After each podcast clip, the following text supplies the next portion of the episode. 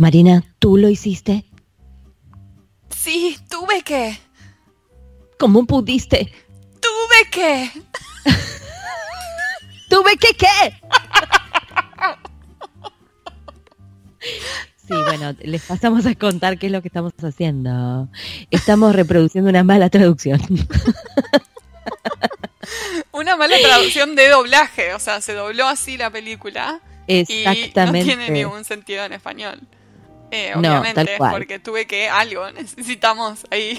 Claro. que sigue. La persona se olvidó de, cursar estructuras comparadas eh, en el traductorado y bueno, nada, tuvo que. No sabemos muy bien qué. tuvo que. Bien, eh, estamos eh, indagando un poco sobre estas, estas cuestiones, ¿no? Esos diálogos de películas que no encajan con lo que, lo que uno ve en pantalla, películas, series o cosas raras que uno ve en películas o series. que uno, em, claro, lo que escucha no se corresponde con lo que estás viendo. Eh, porque algo falló en el medio. Algo falló, algo falló y, eh, en general falló el traductor, por lo que estamos viendo. Lamentablemente. Por ejemplo, tenemos un ejemplo de la película Blade Runner de 1982, en donde el personaje en español dice, yo creo, Sebastián, que eso es lo que soy. Ajá. Eh, ¿Cómo es el inglés, Mari? El inglés dice, I think, Sebastian, therefore I am. Mm, Era pienso, Sebastián, luego existo y parece que no, no, no, no, el traductor se olvidó de, todo, ¿no? De, la traducción, de la filosofía, de todo. En fin. ¿Y qué pasa con eh, esas instancias donde vemos que los personajes dicen algo y después, pero no se corresponde con lo que uno está viendo? Por ejemplo, lo que pasó en la película de la intérprete, la película de Nicole Kidman, que eh, el personaje dice, por poco se produce un asesinato. Eso es lo que dice el personaje. Y lo que vemos en pantalla es que hay dos cadáveres en escena. ¿Qué le pasaba al personaje? ¿Estaba con delay? Era irónico. O sea, la explicación del error es que la versión original decía por poco se produce un magnicidio. Esa era la frase original. Pero bueno, al traducirse por poco se produce un asesinato y vemos dos cadáveres, es como, ¿qué está pasando? ¿What? Qué difícil, ¿no? Está difícil. Bueno, así eh, los títulos de las películas es como, bueno, yo eh, creo que ya hasta lo hablamos porque como son muy graciosos. Y aparentemente no solamente suceden en traducciones en español, que son las que nosotros entendemos, digamos, ¿no? Sino en otras también, por ejemplo, dice acá eh, que hay una versión sueca de Iron Man en DVD que se tradujo como el atleta extremo, porque lo confundieron con las maratones de Iron Man. O sea, chicos. Gracias a Dios que no pusieron el hombre de hierro, pero último, no, era como... No, no. Bueno, algo similar, que esto, ya es una cuestión también cultural, confundirlo con otra cosa que está más de moda, digamos. Eh, pasó con The Notebook, no porque le hayan puesto un, bueno, el título de The Notebook, ahora no me lo acuerdo en castellano, pero lo vi en una serie, una serie que había una pareja, qué sé yo, y, y uno de los amigos del varón de la pareja le pregunta si ya la novia ya lo había sentado a ver de Notebook, ¿no? Diario de una pasión es en español. Exacto, ahí va, Diario de una pasión. Eh, y el, en la traducción del subtítulo decía, ¿ya, ya te puso a ver la portátil? Eh, no sé muy bien cuál es la portátil. ¿Será una que se enamoran y, y cuentan toda su historia en una portátil? se olvidó. traductor se olvidó que antes de que existiera la portátil, la notebook era una libreta, era una, otra cosa, ¿no? Que tiene otro significado. Ay, por favor, en este caso es un diario. En fin, así miles. Eh, y justamente tenemos hoy un invitado, ¿no? Para hablar un poco de estas cuestiones, Mari.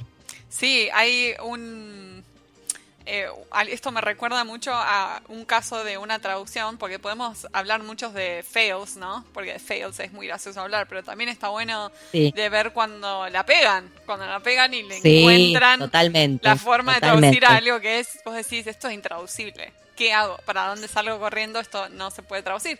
Eh, y el traductor, bueno, encuentra la forma de hacerlo funcionar, como sucedió con eh, Game of Thrones. Eh, para, Tenés razón. Sí, como... Sí. Sí, los oyentes todavía no están como al día con Game of Thrones. Perdón, esto es un spoiler, pero hay un personaje. Es un problema de ustedes, ¿eh? porque ya terminó la octava temporada. Hay un personaje que se llama Hodor. Hodor. Y eh, nos enteramos por qué se llama Hodor. Y era porque él está diciendo. Eh, nos enteramos en la última temporada que es, él está holding the door. Entonces está hold door. Eso es lo que está diciendo, hold door.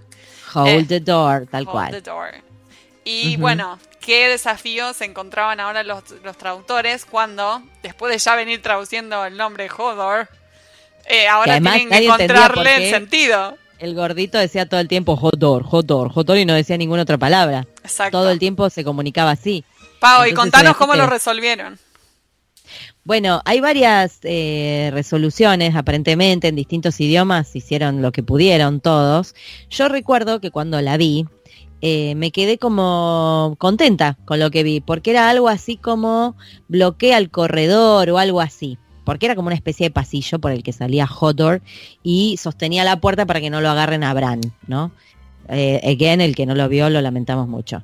Entonces, entraba como en una, en una cosa, en una desesperación de, eh, no sé, bloquea el corredor, bloquea el corredor, bloquea el corredor, corredor, corredor, bueno, no sé, algo así. Habría que verlo para que lo vean bien hecho, ¿no? Pero lo resolvieron de una manera que tiene sentido, o sea. Súper.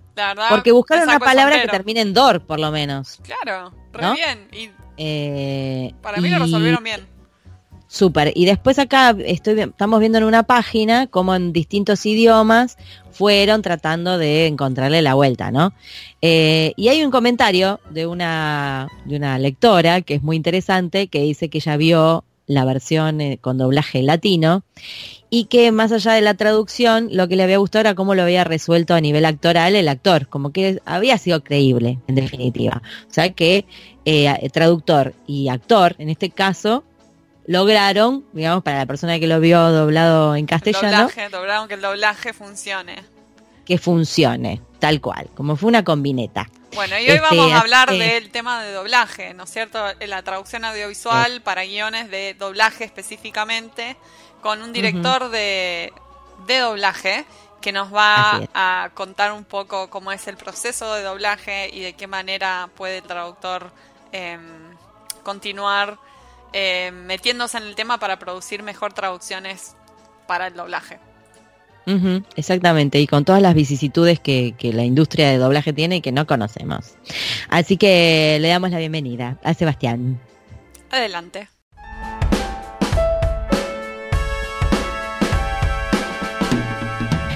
Bueno, hoy recibimos aquí en Pantuflas a Sebastián Arias. Sebastián es licenciado en Audiovisión de la Universidad Nacional de Lanús. Es director de doblaje para televisión. Desde el año 2003 hasta el 2018 trabajó como director de doblaje en Civisa Media. Hasta la fecha dirigió más de 1.500 horas de programación entre documentales, películas y series para diferentes clientes, Discovery Channel, incluyendo a todas sus señales, MTV, VH1, National Geographic, Fox, Cartoon Network y Netflix, entre, otros. Entre sus últimos proyectos dirigidos, que pueden verse en Netflix, están las series Reboot, Samantha de Brasil y Black Mirror las temporadas 3 y 4. Sebastián es docente del módulo de doblaje en la Diplomatura Superior en Traducción de Textos Audiovisuales, que ya hemos charlado con María Laura y con María Cecilia no sé si recuerdan, eh, que se da en el Sofía Brocken de Spangenberg. Ha participado como orador invitado y o dictando cursos en diversos eventos de diferentes instituciones como la Asociación Argentina de Traductores e Intérpretes, el Colegio de Traductores Públicos de la Provincia de Buenos Aires y la Universidad del Museo Social Argentino.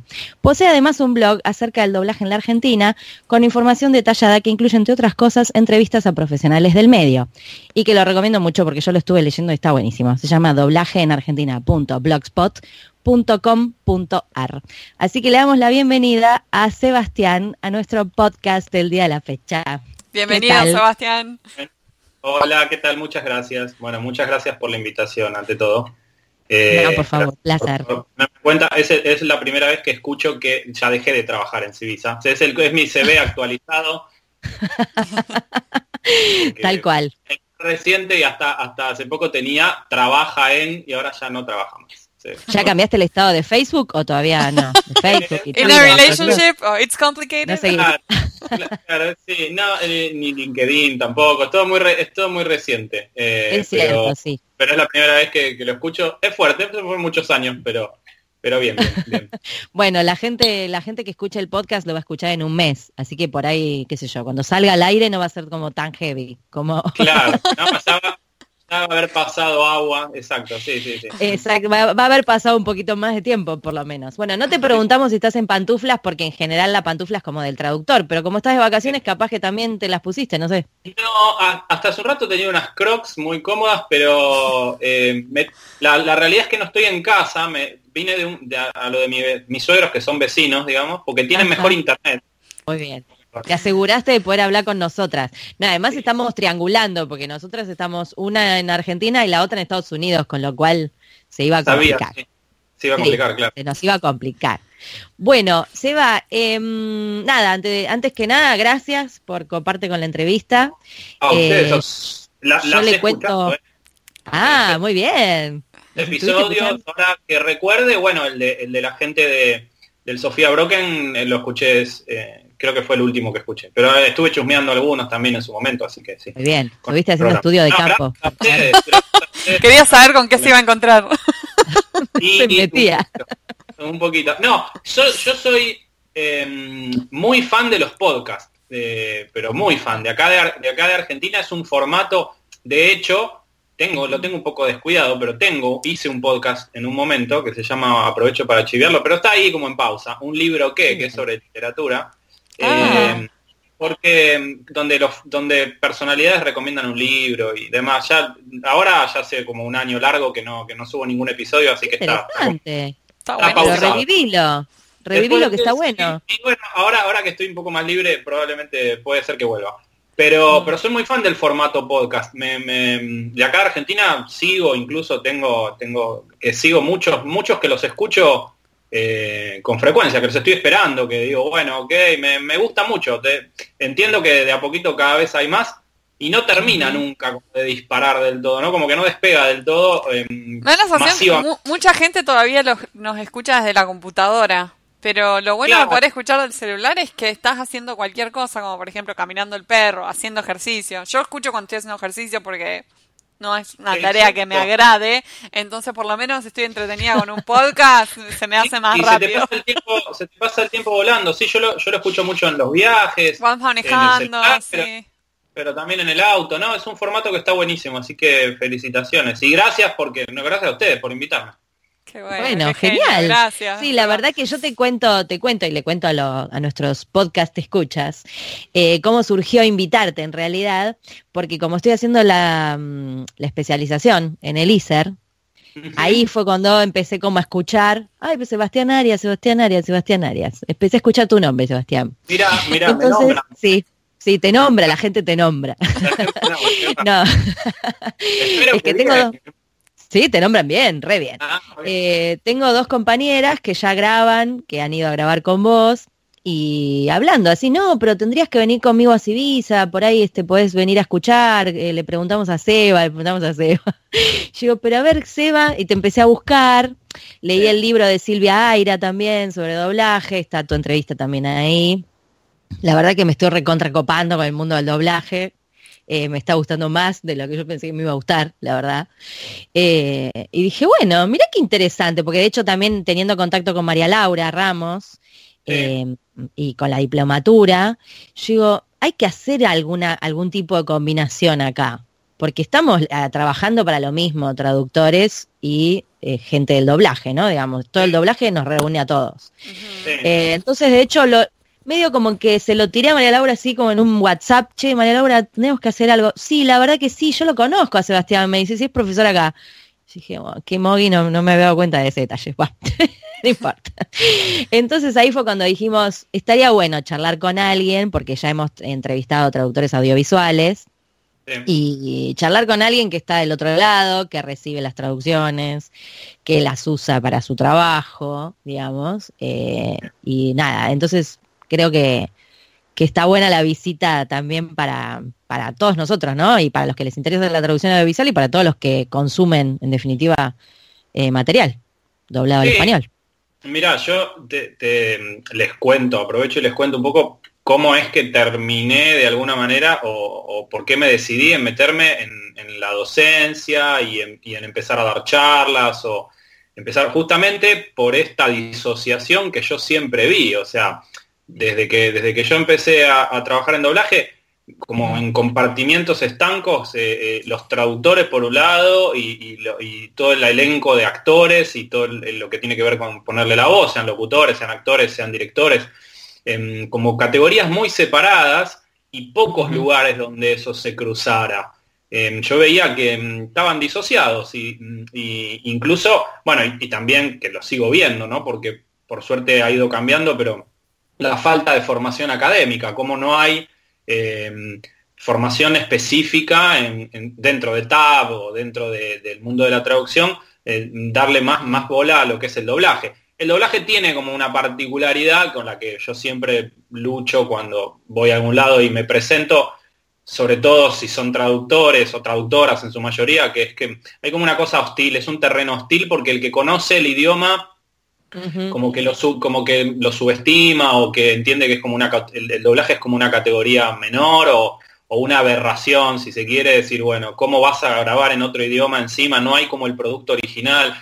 Entonces, arranca medio como en default ya mi, posición porque es tratar de explicar que, bueno, que es un servicio, todo lo que tiene que ver con el doblaje, que hay gente que lo consume por el motivo que sea, pero que hay que hacerlo bien. Entonces, yo, yo entiendo eh, que que genere todo eso, porque el que conoce el idioma original, el, no hay nada como el producto original, y el subtítulo le es como más amigable, entiende que es como una solución de compromiso, porque como es menos invasivo, como, el, como de hecho el, audio se sigue escuchando, entonces quizás no domine el idioma a la perfección, pero lo tolera verlo con subtítulos de otra manera eh, que, que, no tolera ver el doblaje porque lo entiende como una mutilación o como una imposición como distinta, ¿no? Entonces, todo eso yo ya lo, con el tiempo lo fui entendiendo y hasta me pongo de abogado del diablo y, entiendo, ok, sí, bárbaro, pero eso no quiere decir que la industria no tendría que apuntar a, juntar estas actividades que parecen tan lejanas que en realidad son lo mismo, porque un, doblaje no puede llegar a ser bueno nunca si parte de una mala traducción y ni hablar si, la adaptación no, no es acorde eh, y, es necesaria, digamos. Esa es una, es una cuestión que, no se puede disociar y, se logran muchos avances si se juntan esas cosas y no se entiende como, bueno, listo, acá está la traducción, yo te la entrego, me desentiendo eh, y se trabaja en conjunto. Hay sobran experiencias de, cosas que cuando se trabaja en conjunto y hay como una retroalimentación, el resultado está buenísimo. O sea, si se entiende. es parte de lo mismo, pero bueno, como que cuesta entenderlo. Sebastián, ¿y nos contás qué, qué, es lo que enseñás en la diplomatura? Y contanos también cuánto conocimiento o desconocimiento hay entre los traductores sobre lo que hace, lo que se hace del otro lado doblando. Sí, en, en general, bueno, lo que, lo que yo, yo no tengo formación como traductor, entonces siempre si bien entiendo inglés y me defiendo, primero que es inglés y no todos los productos que yo doblo son del inglés, ya pueden ser de otro idioma y de hecho una de las últimas cosas que hice para Civisa fue del chino y de chino no tengo ni una palabra, o sea, no es un requisito para el, director ni para los actores de doblaje tampoco conocer el idioma, o sea, partamos de que nos apoyamos en una traducción que, es correcta del idioma que sea, lo que nos habilita a, poder doblar del francés, del alemán, del ruso, si, si la traducción es buena, y la adaptación también, digamos, pero mm, mi, participación como director muchas veces tiene que ver justamente con esa etapa intermedia, que es la adaptación, o lo que en España le llaman el ajuste, que es, ok, la traducción, supongamos en el, terreno ideal que la traducción es correcta. Si la traducción es correcta, no necesariamente sirve para grabar, no necesariamente sirve para doblaje, porque los diálogos, el, texto oral, digamos, que, necesitamos para, poder grabar en una sala de grabación, tiene un montón de particularidades y de limitaciones y de, situaciones propias de, los diálogos que no necesariamente están en el guion, en el plano ideal tendrían que estar, ¿no? Un guion debe estar adaptado ya para poder grabar. Entonces, mi tarea siempre termina siendo la del ajustador o el adaptador que formatea un poco ese texto para que se pueda grabar en la sala em, y, poder, poder, salir adelante con ese producto. Lo que transmito, lo que me, digamos, ese fue la, piedra basal donde empezó todo esto, ¿no? Que dije, bueno, muchos traductores no saben que esto se hace con sus traducciones porque no conocen lo que sucede dentro de la sala. Entonces, eh, y a partir de ahí empecé a, hacer charlas y determinadas cosas que lo último que, que, di es la especialización. En, lo pasa la especialización de un año a otro cambió en, textos audiovisuales, ¿no? Digo lo del Sofía Broken, porque antes era para traductores únicamente. Este, este último año eh, abrió el espectro y, no necesariamente son traductores. Entonces a mí me encantó porque me obliga de alguna manera a trabajar dentro del español. Ya no trabajo con el par inglés-español, que eran la mayoría de mis ejercicios y de ejemplos, sino que trabajo español-español, porque hay gente que viene, que sabe portugués, o hay gente que ni siquiera tiene formación en traducción, sino que le interesa, no sé, la comunicación audiovisual. Entonces, mm. yo intento transmitirle lo que se necesita desde el ajuste, pero siempre dentro del español. Ya trabajamos con textos que ya están traducidos y lo que, lo que profundizamos es en los requisitos propios del doblaje. O sea, ok, este texto como traducción del video que acaban de ver funciona. Ahora, funciona para establecer los diálogos de los personajes que hablan en ese video y puede que sí, puede que no. Puede que no, Saber, claro, cuestiones de sincronía, de ritmo, de, largo de las frases, de, en un nivel más profundo de lo que es el lip sync, que es el ajuste a, los, a los labios o la sincronía fonética. Digamos, em, el trasvaso, digamos, de ese guion eh, o esa traducción a que funcione como un guion para doblaje, con asignación de de personajes y demás. Lo más, eh, lo que yo me doy cuenta es, sea que vienen del rubro o no, que no hay nada más iluminador que conocer la, dinámica de la sala de doblaje. Por eso, eh, tanto para los que quieren empezar en, poniendo su voz eh, para, los traductores, no hay nada que clarifique más que ver lo que sucede en una sala de doblaje. puede ser mucho más difícil transmitirlo si no tienen contacto con eso. Pero si un día presencian, por eso yo siempre, y por eso te, dirían eso a vos en el ISER, de andar a ver y qué sé yo, porque yo siempre abrí las puertas, me pareció que había un antes y un después. Desde la experiencia me pasaba eso, yo laburaba con ciertas traducciones que veía que tenían falencias, ¿no? Por ejemplo, entonces me comunicaba con el traductor por mi cuenta, ¿no? Porque la empresa ni siquiera lo, lo, fogoneaba esto. Eh, llamo a la persona y digo, mira, yo tengo una traducción tuya. ¿Vos alguna vez viste lo que se hace con estos guiones? No. Bueno, ¿por qué no venís un día a la sala y ves? Y era un vuelco, o sea, era un antes y un después. Cuando el traductor entendía qué se hacía con esos guiones, ya con el solo hecho de, presenciar una grabación, eh, ya cambiaba un montón. Entonces ahí me di cuenta que, que mm, es un mundo eh, particular en donde hay con ciertas reglas y con ciertas cuestiones que hay que respetar y que tanto para el actor que quiere prestar su voz como para el, traductor que eh, eh, o, genera guiones porque los traduce o los adapta, porque en algunos estudios está la figura del adaptador que lo único que hace es ajustar. no hay nada más, más claro que verlo, que verlo en vivo. O sea, cuando uno ve qué se hace con esos guiones y que el guion no es más que una guía, porque a mí me gusta plantearlo en esos términos, porque es una gran, una guía grande, digo, nos sirve como para, en la sala nos sirve para navegar en el producto audiovisual, pero no está tallado en piedra, no es que, ah, porque lo dice en el guion, em, responde a, a, ciertas particularidades y, y quizás el traductor no se dio cuenta de algo, o quizás funciona, pero no funciona contra la imagen, quizás el sonido nos aporta otra información, entonces, cuando uno entiende el producto audiovisual como una cosa completa, el guion es relativo, o sea, es como, bueno, nos sirve para más o menos ubicarnos, pero podemos decir otra cosa, podemos aprovechar para, para resolver de otra manera, digamos. Claro, hay un montón. Bueno, a mí me pasó hace muchos años cuando estaba recién recibida, trabajé un tiempito con uno de los estudios, ¿no? Como traductora eh, independiente.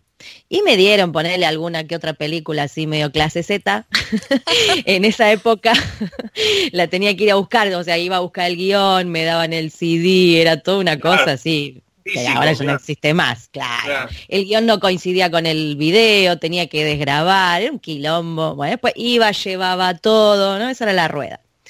Un día voy y llevo una película también me, era clase Z, Z, Z, Z, ¿no? Era un asesino serial que, que destripaba gente y toda la película se la pasaba diciendo fuck, fucking, fuck, fucking. me pasé todo el tiempo maldición, maldición, maldición, maldición. Bueno, llego a entregarla y me dice la chica que asignaba las traducciones, eh, te quiere hablar el director. Ay, yo dije, ¿qué hice? ¿Viste? Se pudrió todo. bueno, me hicieron pasar, entro a una sala de doblaje, yo así, ¡ah! Tipo, qué divertido, ¿no? Había tipo una, actriz ahí esperando para grabar, veo toda la cosa, qué sé yo. Y el chico, este no sé ni quién era, no me acuerdo el nombre, nada. Me dice, bueno, mira, ¿vos tradujiste esto? Sí. Bueno, cuando ves una televisión prendida o algo así, un ruido de fondo, inventa algo, ¿viste? Porque yo lo tengo que doblar igual.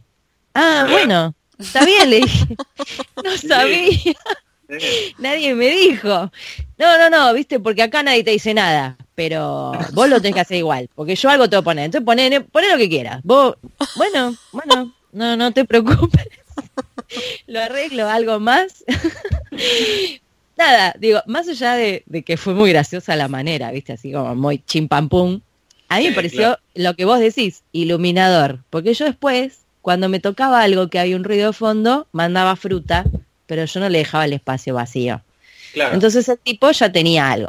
Eh, ¿Y el, director a veces hace de adaptador o es otra persona el que hace de adaptador? Y concretamente, ¿qué hace el adaptador de traducción en el modelo En el modelo ideal, digamos, si, lo planteamos en el modelo ideal, debería, por ejemplo, México, que es una industria, supongamos, yo siempre tomo como referencia a México y sus productos para cine, porque en general ahí no se jode. Hablando mal y pronto, o sea, es como, es el top de lo, de lo que se, porque ese, ese producto se sale en la sala de cine y después es el mismo doblaje que sale para, la versión home, o sea, y termina en Netflix o termina en la tele, en televisión de cable.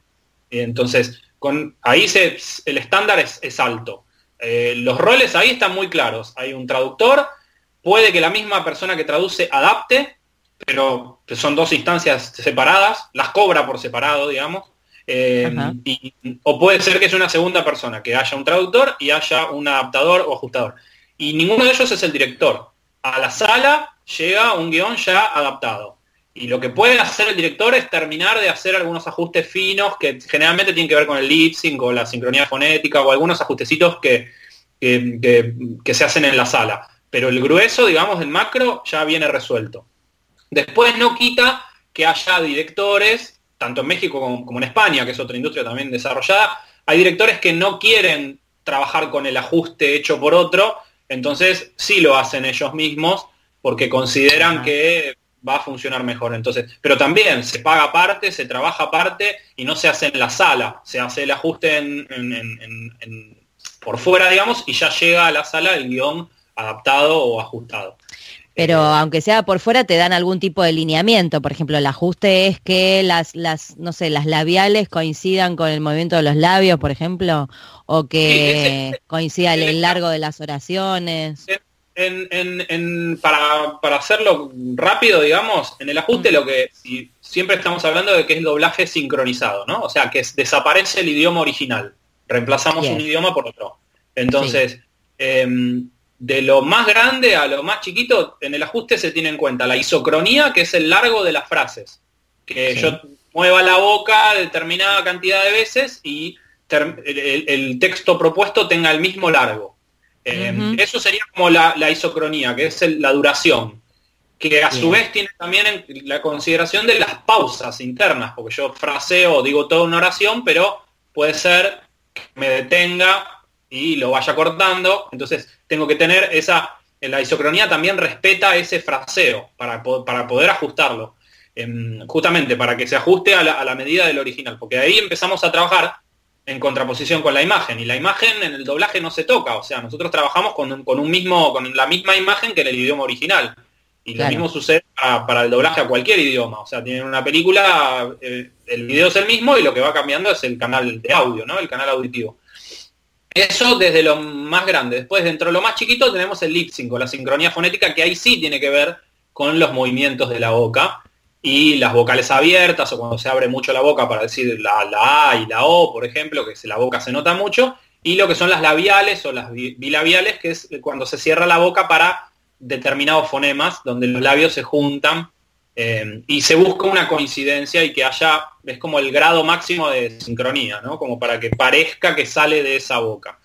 Eh, eso es lo que se busca durante la justicia. Les, les decía, en lo macro en general ya viene resuelto y a veces puede ser que para cine, como, como el tamaño de las bocas también en la pantalla de cine queda muy, muy expuesto, se persigue y se, se, busca que, haya mejor grado de sincronía labial. Entonces puede ser que lo, que propone el, el, traductor y el ajustador no sea lo mejor y el director en la sala cambie por otra cosa. A veces es una idea mejor.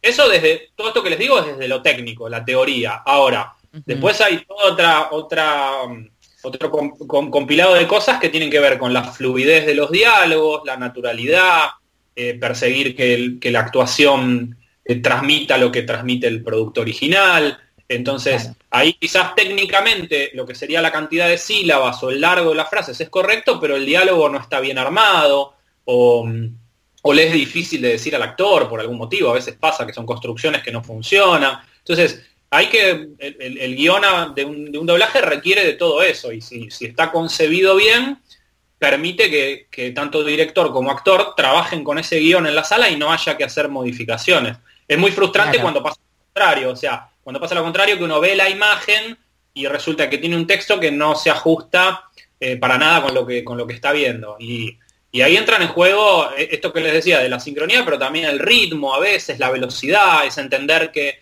ciertos personajes hablan a una velocidad, no sé, por, por poner extremos, ¿no? La gente mayor habla pausado porque ya la capacidad respiratoria es otra, los nenes también, como tienen los pulmones chiquititos, los nenes suelen hablar cortito y son frasecitas eh, cortas y resolutivas.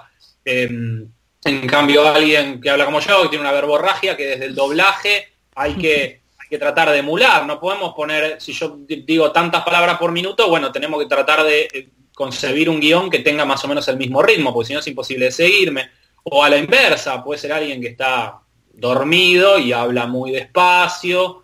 Entonces, hay, muchas cuestiones a tener en cuenta para, generar un guion que, esté ajustado, que, que sirva para hablar de yo lo que, escuchándote, lo que estoy pensando es que, bueno, obviamente lo que es naturalidad en general tiene que ver con ser un buen traductor, ¿no? Porque creo yo, va, eh, porque es no calcar estructuras del inglés y hablar con naturalidad en el idioma al que estás traduciendo, ¿no? Básicamente.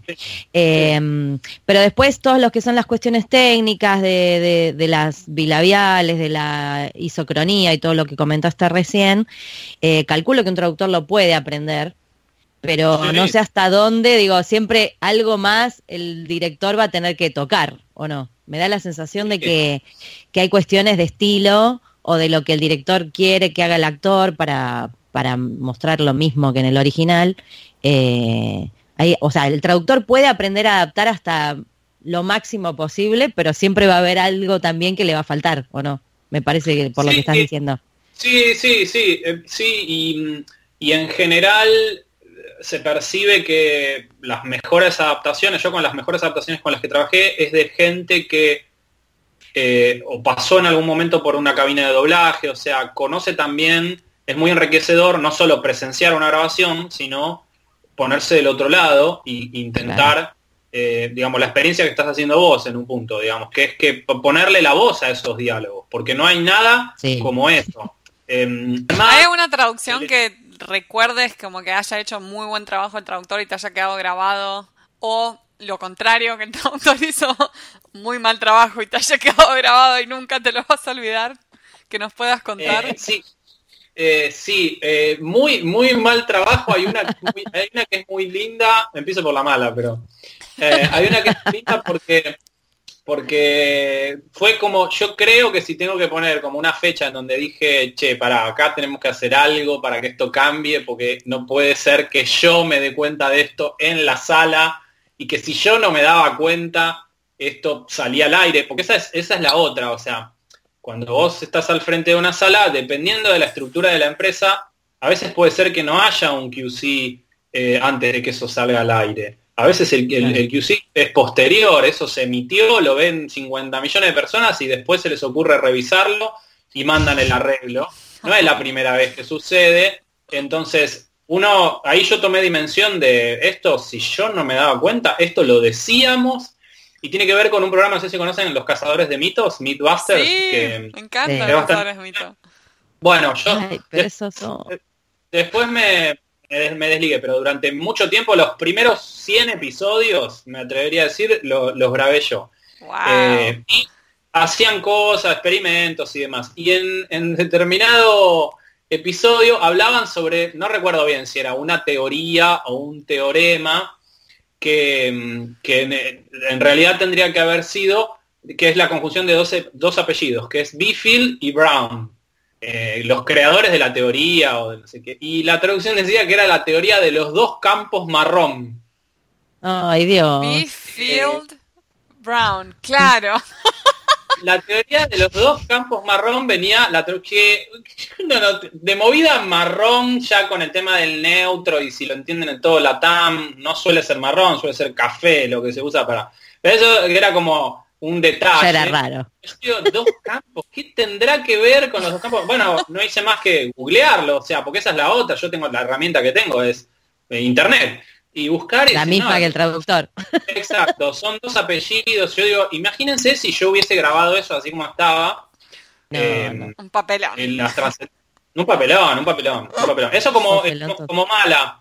Como mala. Después como buena, no, cuando cuando se hacen las cosas bien, eh, por ejemplo, para la serie esta de Netflix Black Mirror, por ejemplo, yo cuando grabé, grabé toda la tercera y parte de la cuarta, cuando el primer episodio que me dieron traducido y adaptado, porque se pretendía que ya estuviese hecho como para, grabar directamente del primer episodio, eh, el, guion era muy deficiente. Y yo dije, no chicos, si esto arranca así, yo era fan de la serie ya, me encantaba la serie, fue como un sueño que me dieran de repente una, tercera temporada y que se doblara acá en Argentina, para mí era como un gol de media cancha. Y, y el respeto por el, por el producto, dije, no, esto arranca mal. Entonces, Em, ese primer episodio que fue uno de los que después más trascendencia tuvo, San Junípero, que el de las dos chicas que se conocen, no sé si lo vieron, si alguna vez la vieron la serie. Eh, no, pero no es el de la chica de los likes, el primero de la eh, tercera. No, ese es de la ah. tercera, sí. Pero el episodio ah. que les comento es otro que era otro. otro, otro bastante conocido.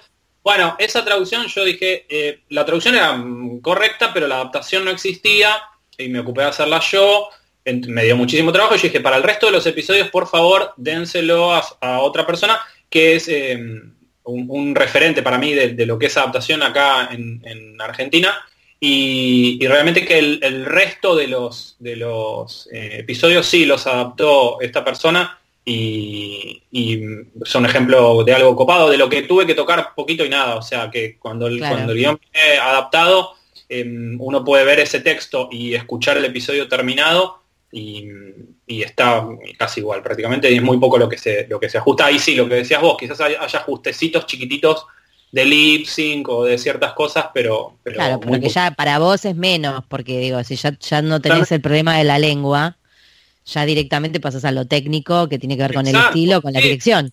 Para cerrar a mí me gustaría saber Sebastián si tenés algún consejo práctico que los traductores puedan aplicar a la hora de eh, trabajar en traducciones audiovisuales o traducciones de, guiones o traducciones específicamente para doblaje. Eh, vean mucho doblaje. mi, consejo, mi consejo es ese, no, y después depende del grado de interés, algo que, yo suelo que me sigan en Instagram, que subo muchos videitos ahí, que donde hay comparativos.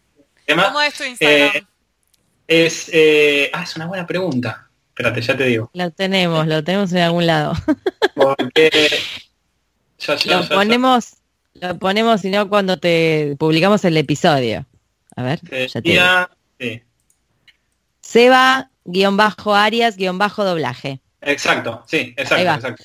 Ese es, eh, sí, yo ni lo sé, porque subo desde ahí, yo entonces no, no, no lo tengo presente.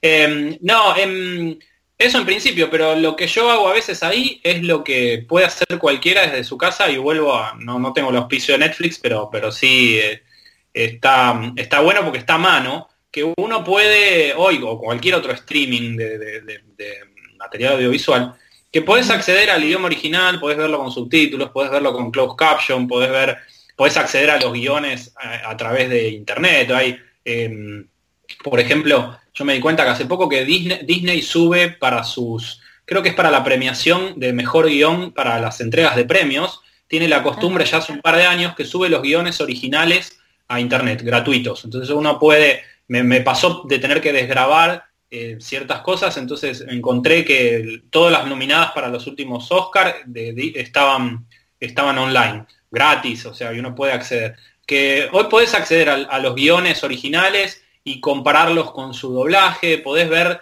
los distintos doblajes, incluso yo soy mucho de chusmear cuando sucede algo que, que es un desafío, ver qué hicieron en España, o sea, no solo cómo lo resolvieron para, para la TAM, o sea, sino ver el doblaje mexicano y decir, ah, bueno, ok, ¿y en España qué hicieron? Que parece, parece que habláramos otro idioma, pero en realidad no tiene la limitación del neutro, entonces eh, hace que muchas cosas estén mejor, más allá de, que no estamos acostumbrados y de la sonoridad de, su acento. Eh, desde el vocabulario, tienen, emplean un vocabulario mucho más rico que el que usamos acá, eh, y está buenísimo, o sea, pero lo tienen a mano. Mi recomendación es esa, si les intriga, es decir, ok, veo esto, y cómo, y ya te cambia la cabeza, ¿no? Porque a partir de ahí no empiezas a ver de la misma manera, pero es, y, hasta te diría que no está, no está bueno, pero es como que ves algo y decís, uy, ¿cómo lo resolvieron esto desde el doblaje? Sea porque es un juego de palabras, porque es un, un chiste, porque está muy limitado en el tiempo,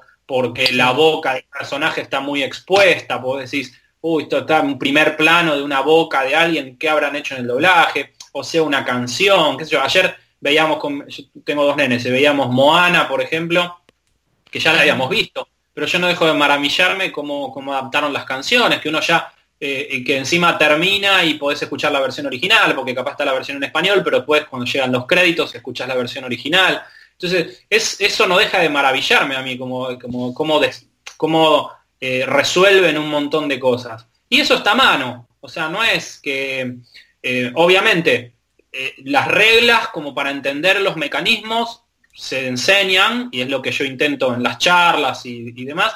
Ahora, cómo emplearlas bien, o cómo ser creativo en eso, o cómo, qué tanta, qué abanico de recursos tenemos, bueno, es la formación de cada uno. Y contra eso no hay como mirar, como mirar, como consumir, como evaluar, como darse. Así que mi recomendación siempre es esa, que lo tienen a mano. Ni, ni siquiera Netflix, en, YouTube. Uno busca, si, si hoy quisiera comparar, puedo poner, no sé, volver al futuro, escena de relámpago, la veo en inglés y busco escena de relámpago latino y veo la misma escena doblada. Entonces, y puedo hacer una transcripción de eso y ver cómo resolvieron ciertas cosas. Eh, está muy a mano, digamos, no es que otras disciplinas que, vos no tenés acceso. O sea, eh, eh, incluso, bueno, ahora se da que ya no estoy más en Civisa, pero yo también planteaba que está muy a mano presenciar una grabación. O sea, siempre que podía, eh, yo lo promovía. O sea, si alguien quería presenciar una grabación y hay interés genuino, ¿no? Porque no viene a perder el tiempo, para mí está buenísimo que, que participen de eso y lo vean, porque se llevan a su casa un, montón de data que no, que si no, no hay forma de transmitirla, es difícil de transmitir. Pero sí, como meterse, meter las manos en la masa, como ¿no? Sí, involucrarse al máximo. Involucrarse, ejercitarlo, equivocarse, comparar, no hay nada como eso. O sea, yo también en los cursos trato de, que, de que, sean prácticas, o sea, donde yo eh, explico las técnicas hacen su versión y después vemos la versión resuelta y la comparamos, o sea, pero no hay mejor aprendizaje que ir probándolo. Y después que también no hay absolutos tampoco, porque hay tantas versiones como, como pasa también a veces con la traducción, o sea, uno puede acercarse más, puede traicionar más, menos, pero no hay absolutos, no es como esto es así o, y no es de otra manera. En el doblaje sucede también. incluso a veces pasa que hay redoblajes, o sea, eh, por cuestiones técnicas, una película ya tuvo un doblaje en, los años 80 y ahora hay otro doblaje porque se requirió hacerlo de vuelta. Y uno puede comparar eso, o, se hacen doblajes en más de un estudio, hay películas que tienen doblaje hecho en México, doblaje hecho en Argentina, y yo cuando puedo las desmenuzo, o sea, veo, ok, cómo resolvieron esto, cómo resolvieron esto otro. Al armarte de un criterio, uno puede evaluar y por qué me parece. Y que no quede nada más en el no me gusta, me gusta, porque eso también es interesante. Tanto, también para los actores, o sea, esto que vos contabas de que escuchás que suena distinto, bueno, responde a que eh, el oído de los directores y el oído de lo que pide la industria fue cambiando, entonces hoy cualquier cosa que queda cantada ya llama la atención, y que el foco está puesto en la actuación, si, el, si realmente el doblaje está bien actuado y ahí es creíble, se diluye esa barrera de la, de la, ilusión, entonces parece que lo dijera el personaje, entonces es importante que esté bien actuado. Y uno puede alarmarse un criterio como que empieza a entender eso, es decir, esto no me gustó, ¿y por qué? Y porque está todo leído, porque suena todo leído, parece es una persona leyendo de un papel. O me hace ruido el neutro porque no parece neutro, digo, a veces sucede eso, que en determinados países Chile a veces tiene algunos doblajes que se escucha todavía que es un poco chileno. A veces, a veces, muchas veces no, y tienen un doblaje muy, muy bueno. Pero a veces en algunas cositas todavía se percibe. Bueno, eso genera ruido, porque uno lo escucha y dice, ¿por qué hablan así? Te distrae el producto final. Este, te distrae, son todas piedritas en el camino que te pueden distraer más o menos y lo mejor es que no suceda, que nada de eso te, saque del producto. Eh, pero Más allá de que sí, que es una convención, uno quiere que le vendan la cosa, uno quiere creer. que, o sea, o sea, es como, uno sabe que, no sé, este, Tom Cruise no habla en castellano, pero quiere ver la película y pensar que sí. Digo, también hay algo de eso, ¿no? Querés creerlo. Pero como, como Tom Cruise actúa haciendo un alemán y habla en inglés. Claro. O sea, es la misma. Lo, agarra. Es la misma convención. Es, el, mismo, tiempo de convención. O un día se cambia la ropa y, resulta que es Jack Reacher y otro día es el de Misión Imposible. Y hacen prácticamente los mismos papeles. Es una convención, estamos de acuerdo, pero hay un verosímil y hay una cosa que, una, un, contrato audiovisual de alguna manera donde uno suspende y dice, bueno, ok, esto me lo creo. Cuanto mejor esté eso, más te lo crees y menos preguntas te haces. Sí, Totalmente. Bueno, la verdad, muchísimas gracias Sebastián por tu tiempo, por, por charlar con nosotras. Eh, ha sido muy, muy iluminador. No sé, Mari, vos qué, qué opinás. Yo porque vengo ya. Súper interesante. Vengo ya como escuchando de doblaje, pero. Sí, no, re interesante. Me parece súper interesante, sobre todo para los traductores que les interesa realmente lo audiovisual, em, em, empezar a meterse más en qué pasa del otro lado y de qué manera puede impactar eh, de manera más positiva lo que hacemos. Así que está muy bueno, muchas gracias, Sebastián. Y también entregar un trabajo, digamos, poder entregar un trabajo que uno sepa que, que, realmente está funcionando, ¿no? Digo, de saber que, que necesita, se necesitan otras cosas. Eh, quizás yo creo que con la diplomatura y con la especialización, las dos, ¿no? La especialización de, traducción y la de doblaje, eh, que ya están en marcha, digamos, hace un tiempo más o menos el mismo tiempo. Eh, quizás logremos en algún momento, ¿no? Como darle más, más peso a, la, a, la, a la sinergia entre todo. Espero, yo qué sé. Vamos a sí, Sí, Yo ahora que mis, energías van a estar puestas en eso, en, distintas propuestas.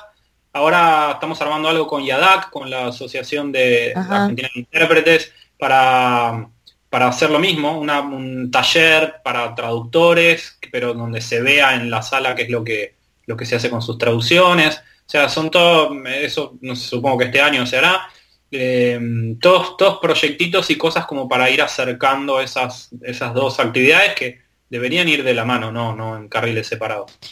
Sí, bueno, armemos algo, armemos algo con las con los grupitos de, doblaje del ISER y la gente de y te seguimos en Twitter para, estar enterados de todo lo que totalmente bueno, lo que haciendo. Muchas gracias, Sebastián. No, gracias, gracias a ustedes, de verdad, un placer.